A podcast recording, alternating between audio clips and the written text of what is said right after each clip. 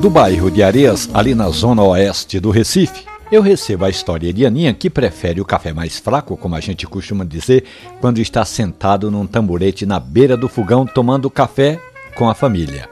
Aninha disse que prefere café com algumas gotas de adoçante, mas se tiver açúcar, vai uma colherzinha. A nossa ouvinte faz sempre assim: passa o café, coloca um pouquinho de leite. Ela gosta também de pão quentinho, bolacha crocante.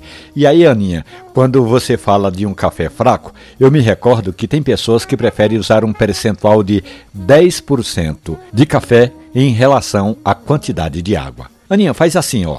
Esquenta a água, coloque o coador na boca do bule e antes de colocar o pó, despeje um pouco de água quente só para escaldar o coador e aí em seguida jogue fora essa água.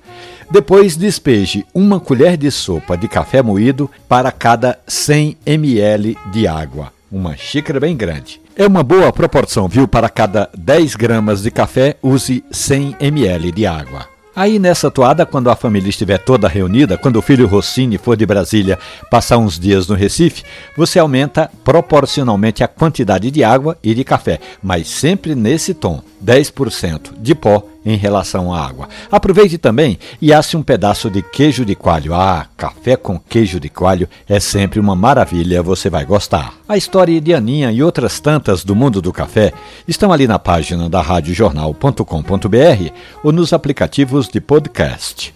Café e conversa. Um abraço, bom café.